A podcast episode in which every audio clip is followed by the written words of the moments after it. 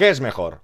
¿Fondos o ETFs? Ok, los ETFs normalmente son más baratos, pero tenemos la mala costumbre de quedarnos con algo superficial, y normalmente eso nos puede conducir a un error. Así que no te pierdas el programa de hoy. ¡Vamos allá! Pero antes, 60 segundos de nuestro patrocinador de hoy, Trade Republic. Si estás buscando un broker para invertir con bajas comisiones, protegido por el Fondo de Garantía de Depósitos, con un 2% de remuneración en cuenta corriente, presta atención. Trade Republic es un broker alemán fundado en 2015, que llegó a España a finales del 2021. Pretende revolucionar el mercado europeo con muy bajas comisiones. Como podéis ver, comisiones de órdenes sin cargo, solo un euro de comisión externa, sin comisiones en ETFs, acciones o criptomonedas. Te permite invertir desde un euro en la mayoría de activos, tales como planes automatizados, acciones y ETFs, criptomonedas y o derivados. Actualmente remuneran el saldo en cuenta corriente al 2%, es decir, no es un plazo fijo. Tienes total disponibilidad sobre la cuenta, lo que te permite recibir intereses periódicos del saldo depositado. Y para finalizar, recordaros que cuenta con la garantía del fondo de depósitos. Recuerda que si quieres abrir cuenta o empezar a invertir con ellos, tienes mi enlace en la descripción del vídeo con el cual podrás acceder a las promociones vigentes. Hola a todas y todos, bienvenidos al Banquero del Pueblo. Recordaros que cuando lleguemos a 100.000 suscriptores nos veremos las caras. Y hoy, gracias a todos vuestros comentarios y preguntas, veremos esa batalla, esa lucha, esa comparativa entre los fondos y los ETFs. Primer matiz, tenemos que diferenciar un fondo de inversión de un fondo indexado, de un ETF, de un ETF CFD. Todos son vehículos de inversión, pero son diferentes entre ellos. La sesión de hoy la estructuraremos en cuatro partes. Sus similitudes, una comparativa muy rápida, un caso práctico que os recomiendo de verdad y unas advertencias finales. Empecemos. Hoy hablaremos y compararemos estos vehículos de inversión, pero no vamos a hablar de las rentabilidades en sí, son cosas diferentes. Ya sabéis que el fondo más rentable, el fondo indexado más rentable de los últimos años es el vinculado al SP500, pero el que está más diversificado sería el Global Stock. Hoy no vamos a entrar tanto en eso, sino a compararlos de igual a igual y ver qué ventajas o desventajas tiene el uno sobre el otro. Y sobre todo, para cada uno de nosotros dar las herramientas para aprovecharlo, pero para aprovecharlo de verdad, no para pensar o para soñar qué puede pasar. Realmente tienen más similitudes que diferencias, pero para todos aquellos que no sepan qué es un ETF, vamos a verlo muy rápido. Los ETF han ido posicionándose como una alternativa a la inversión tradicional. Un ETF, el acrónimo de Exchange Trade Fund, que se ha traducido al castellano como fondo cotizado. Este producto mezcla dos mundos diferentes, el de los fondos de inversión y el de las acciones. De una forma muy resumida, podría definirse como un fondo de inversión que se compra y se vende como una acción en lugar de suscribirse, y reembolsarse con participaciones como un fondo al uso. Y si ampliamos un poquito, así los fondos cotizados o ETF siguen siendo fondos de inversión, porque tienen dentro una cesta de activos financieros y valores cotizados. Pero para contratarlos hay que hacer lo mismo que con las acciones de Telefónica, Repsol o Danone, es decir, lanzar una orden de compra a través de un broker. Y nos seguimos porque lo veremos en las siguientes diapositivas. Como habéis visto, un ETF no deja de ser un fondo de inversión. La gran diferencia, lo que vemos en esta pequeña descripción, es que cotiza. Y el fondo cotiza también, ¿no? Pero, ¿qué pasa? Sigamos. Similitudes. Ambos buscan replicar índice o cartera de activos. Ambos suelen estar compuestos por acciones o bonos. Ambos tienen un precio que varía en función de la cotización de los activos subyacentes. Y ambos pueden ser comprados y vendidos en el mercado de valores. Como acabamos de ver, y ya dejo este punto, parecen primos hermanos. Se parecen mucho, pero tienen algunas diferencias. ¿Cuáles son? Y aquí tendríamos la comparativa. Vamos a analizar 6 ítems con 4 opciones casi casi una la vamos a descartar. Como os he dicho al principio, tenemos que diferenciar muy bien lo que es un fondo de inversión convencional, a lo que es un ETF, que es lo que hablaremos hoy, y a los fondos indexados. Realmente, para intentar comparar peras con peras o manzanas con manzanas, tendríamos que comparar estos dos individuos. ¿Ok? Todo que en el día de hoy, como también vamos a hablar de fondos, creo que merece hablar un poquito de ellos. Y por último, encontraríamos este engendro, por decirlo de una manera, que sería un ETF CFD. CFD tenemos que tener en cuenta que son derivados, aquí se puede ir en contra del mercado, es decir, tú puedes comprar y puedes vender, y cuando puedes comprar y puedes vender, normalmente tienes un swap diario, un sobrecoste diario por mantener esa posición. También adicionalmente te puedes apalancar. Por eso es un poco más diferente a lo que vamos a hablar o hasta lo que hemos visto a día de hoy, pero merece la pena su mención. Primer ítem a analizar. Comisiones de compraventa. En principio, digo en principio, porque Mediolanum, por ejemplo, había algunos fondos que cobraba comisión y algunos fondos garantizados cobran comisión. En principio, tanto los fondos como los fondos indexados no van a tener comisión de compraventa. En cambio, normalmente, porque vamos a entrar en muchas excepciones, los ETFs sí que tienen comisión de compraventa. Y un ETF CFD también. Por lo tanto, en lo que serían comisiones de compra-venta, los fondos indexados saldrían ganando a los ETFs. Comisiones de mantenimiento. Comisión de mantenimiento podría ser una comisión depositaria o una comisión de gestión, que estaría vigente en los fondos de inversión. En este sentido es negativo porque ya sabemos que tienen comisiones de un 1 a un 2%. Los ETFs es reconocido que tienen comisiones más bajas. Y los fondos indexados, todo y que normalmente tienen comisiones más elevadas que los ETFs, tienen mejores comisiones que los fondos convencionales. Por eso, aquí también le he puesto un positivo. Saltando al tercer ítem, hablaríamos de la accesibilidad. Mm, a ver, esto es un poquito relativo. Fondos. Cualquier banco tiene fondos de inversión, por lo tanto es accesible. Y otra cosa, que ya veremos después, es la oferta de dichos fondos, paso a pasito. Los ETFs, sí es muy accesible, o hay diferentes portales o brokers que los pueden comercializar. Fondos indexados, hasta hace poquito también era complicado encontrarlos, o a importes menores, pero hoy en día también hay muchos banco o muchos fintech que nos lo proporcionan. Fiscalidad.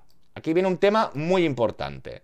Tanto los fondos convencionales como los fondos indexados nos van a permitir el traspaso de un fondo a otro sin tributar. En cambio, los ETFs, aunque la teoría diga que se pueden traspasar de uno a los otros, normalmente nos obligarán a tributar, con lo que romperán ese interés compuesto. Y en el apartado final veremos esas consecuencias o esas advertencias.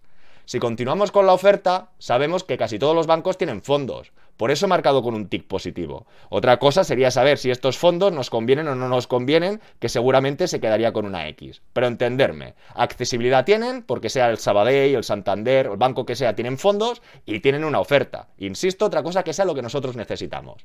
Aquí hay dos tics positivos para los ETFs, porque de manera muy clara sí que tenemos un abanico más importante y mucha más variedad. Y con los fondos indexados también tenemos bastante variedad, pero no tanto, tanto como los ETFs.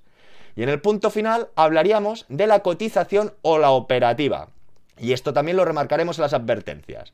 Dejando a un lado las comisiones de compraventa, dejando a un lado la fiscalidad. El tercer ítem o la diferencia más importante sería esta cotización o operativa.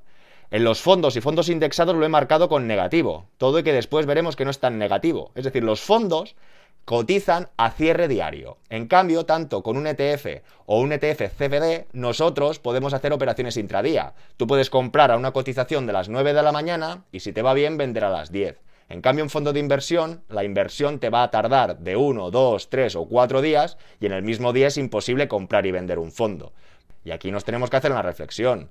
¿Vas a utilizar un fondo o un ETF para hacer trading o a largo plazo? Si hablamos de largo plazo, automáticamente realmente estos negativos no serían tan negativos o serían positivos, porque no viene de invertir de uno o dos días a 10 o 20 años vista. ¿Qué? ¿Aún nos quedan fuerzas? Disculpar porque ha sido un poco tocho, pero creo que era imprescindible comentar uno a uno todos los ítems. Ya sabemos que normalmente, normalmente los ETFs son más económicos, los fondos un poco más caros. Cuando hablamos de fondos indexados, esas comisiones ya se reducen. Accesibilidad. Al final veremos la gran dependencia o lo importante que es nuestro proveedor financiero o nuestro proveedor de inversiones, porque en función de ir a un sitio al otro al otro, vamos a ver un abanico de productos y de tarifas muy diferentes. Muchos dirán, banquero, si no me has explicado nada de nuevo, tranquilos, que ahora vamos para allá. Y lo siento, pero ya me veo con la obligación de hacer spoiler. Pensar que esto va a depender fundamentalmente de la letra pequeña, de esas condiciones particulares de nuestro proveedor financiero. De la misma manera que hablando de hipotecas, depende mucho del plazo, del tipo de interés, de la tasación, etcétera, etcétera, etcétera, en las inversiones pasa un poquito lo mismo. Para el caso práctico de hoy vamos a poner de ejemplo dos ETFs de ING, el fondo indexado SP500 de MyInvestor y un fondo del SP500 de ING. A ver qué pasa y qué no pasa. Y ahora nos encontraríamos en el portal de ETFs de ING. Filtraríamos índice, todos, SP500. Y aquí nos saldría un listado. La verdad que hay un abanico bastante interesante. Vamos a ver dos. El de X-Strikers. Y después vamos a ver el Vanguard, ¿ok? De X-Strikers. Tenemos aquí la operativa. Y si bajamos, ¿qué nos damos cuenta? Comisión de gestión, 0.15. ¿Qué pasa? Que si vamos a la ficha de MyInvestor, veremos que el US500, la comisión que nos aplican es un 0,10. Por lo tanto, estamos comparando un fondo indexado que tiene menor comisión que un ETF, que ese ETF concreto y que este fondo indexado concreto.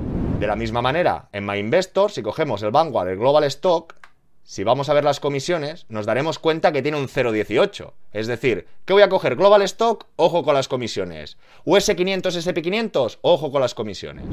Y volviendo a ING, ahora vamos a seleccionar el Vanguard, que muchos dirán, banquero, que has cogido el más caro. Bueno, más caro o no, de entrada vemos un ETF que es más caro que el fondo indexado. ¿Ok? Operar. Volveríamos a la lista, índice, todos, SP500. Bajamos, bajamos y vamos al Vanguard. Vale, es un 0,07, tiene menos. Pero ¿qué costes tenemos de la transacción? Aquí tendríamos la hoja de comisiones y que nos damos cuenta que por comprar un título del Vanguard ETF SP500 nos van a cobrar una comisión de 3,07. Pensar que son 3 euros de una participación de 77 euros. ¿Qué impacto relevancia puede tener? Y antes de ver la comparativa final aprovecho para responder a este oyente. Como podéis ver, comenta que tiene un fondo indexado del SP500 de ING, si es bueno o no es bueno. Sigamos. Y aquí lo tendríamos. De entrada nos ha engañado un poquito, porque él decía fondo indexado, y yo aquí veo fondo naranja. Naranja no es indexado. Y tenemos un ISIN. Os recuerdo un vídeo que os dejo por aquí, donde comentamos esas dudas o cómo compararlo rápidamente. ¿Qué tenemos que hacer con el ISIN? Ir a Morningstar y ver los datos. Tendríamos que ir a la web de Morningstar, copiamos el ISIN, le damos intro, seleccionamos el fondo y ya lo tendríamos. Y aquí tendríamos el fondo naranja estará en PURS 500 y el Vanguard. ¿Es el mismo fondo o lo estamos comparando bien? No. Pensar que este está en euros y aquí está en dólares. Pensar que hay muchas variables, muchas comisiones, muchas divisas. Y aquí sí que lo tendríamos correctamente. El SP500, SP500 en euros. Solo en la primera parte ya nos damos cuenta de los gastos. Pensar tiene unos gastos corrientes de 1,10%. Y efectivamente el del Vanguard sí que tiene unos gastos corrientes inferiores. Y como decía, ya no son pérdidas o no pérdidas, sino que tenemos que comparar manzanas con manzanas y peras con peras. Porque vemos que en un fondo de inversión le ponen el nombre de SP y nos pensamos que es indexado. Y indexado o no, sus tarifas o comisiones son superiores. Visto el primer ETF de DBX Traders, de Vanguard, el fondo indexado de MyInvestor y del ING. Vamos a compararlos y ver qué pasa o deja de pasar. ¿Qué ocurre? Pensar que el de DBX Traders ya ni lo vamos a analizar porque la comisión de mantenimiento era superior al Vanguard, con lo que no tiene sentido. Lo que sí hemos apreciado que el Vanguard te iban a cobrar una comisión de este 3%. Este 3% sobre los 77 euros es un casi un 4%, con lo que el neto que vas a invertir son 74 euros. Te van a cobrar menos mantenimiento, ok, pero tu neto con el que inviertes ya es menor, con lo que habrá que evaluar ese efecto de esa comisión. Y hablamos de ING. Aquí tenemos el fondo de ING, que no tendrá gastos, esta comisión de mantenimiento, y el SP de MyInvestor, que no tiene gastos, y esta comisión de mantenimiento. Supongamos que el fondo quedase a cero, que la rentabilidad es cero cada año. Lo único que vamos a repercutir son los gastos de mantenimiento a razón de estos tipos. Y pensar que el SP500 de MyInvestor hemos comprobado que era un 0,10, pero igualmente le pongo un 0,20 para darle un poco más de salsa a la cosa. El punto de partida, estos dos fondos ganarían más nos tendríamos que esperar hasta cuatro años para que realmente, si el fondo no ganase nada, como este mantenimiento o coste de gestión es más elevado, veríamos que después de cuatro años, este fondo de ING sí que sería inferior en rentabilidad al ETF de Vanguard. Pero en cambio, en el fondo SP de MyInvestor, como tiene unos gastos de gestión bastante bajos, continúa siendo superior. Y si vamos mirando, mirando, mirando, mirando, mirando, Incluso después de 20 años nos damos cuenta que esa comisión de apertura, y teniendo en cuenta que ha dado cero de rentabilidad, si hubiesen sido rentabilidades superiores, quizás esa comisión de mantenimiento se hubiese pesado más. Pero rentabilidad cero, después de 20 años, por culpa de esa comisión de compraventa, nos ha lacrado la rentabilidad. Y vemos que continuaría siendo más rentable el de MyInvestor, insisto, aplicando rentabilidad cero. O sea, rentabilidades más elevadas, sí que el efecto o el exponente marcaría diferencias más acusadas. Si más no, lo que quería transmitir que es mega importante saber todas las condiciones. Comisión de mantenimiento, pero de entrada, ¿cuánto tengo? Y tengo custodia, etcétera, etcétera, etcétera. Y aquí es donde se abre un abanico de muchos proveedores financieros con muchas diferencias, donde tendremos que evaluar cada uno que conviene o no conviene. Podemos ver entidades como de Giro, que comentan que en su selección principal de ETF solo pagas un euro por los costes de tramitación. Ya no serían 3 euros, sería un euro, pero en su selección hay que ver qué selección es esta.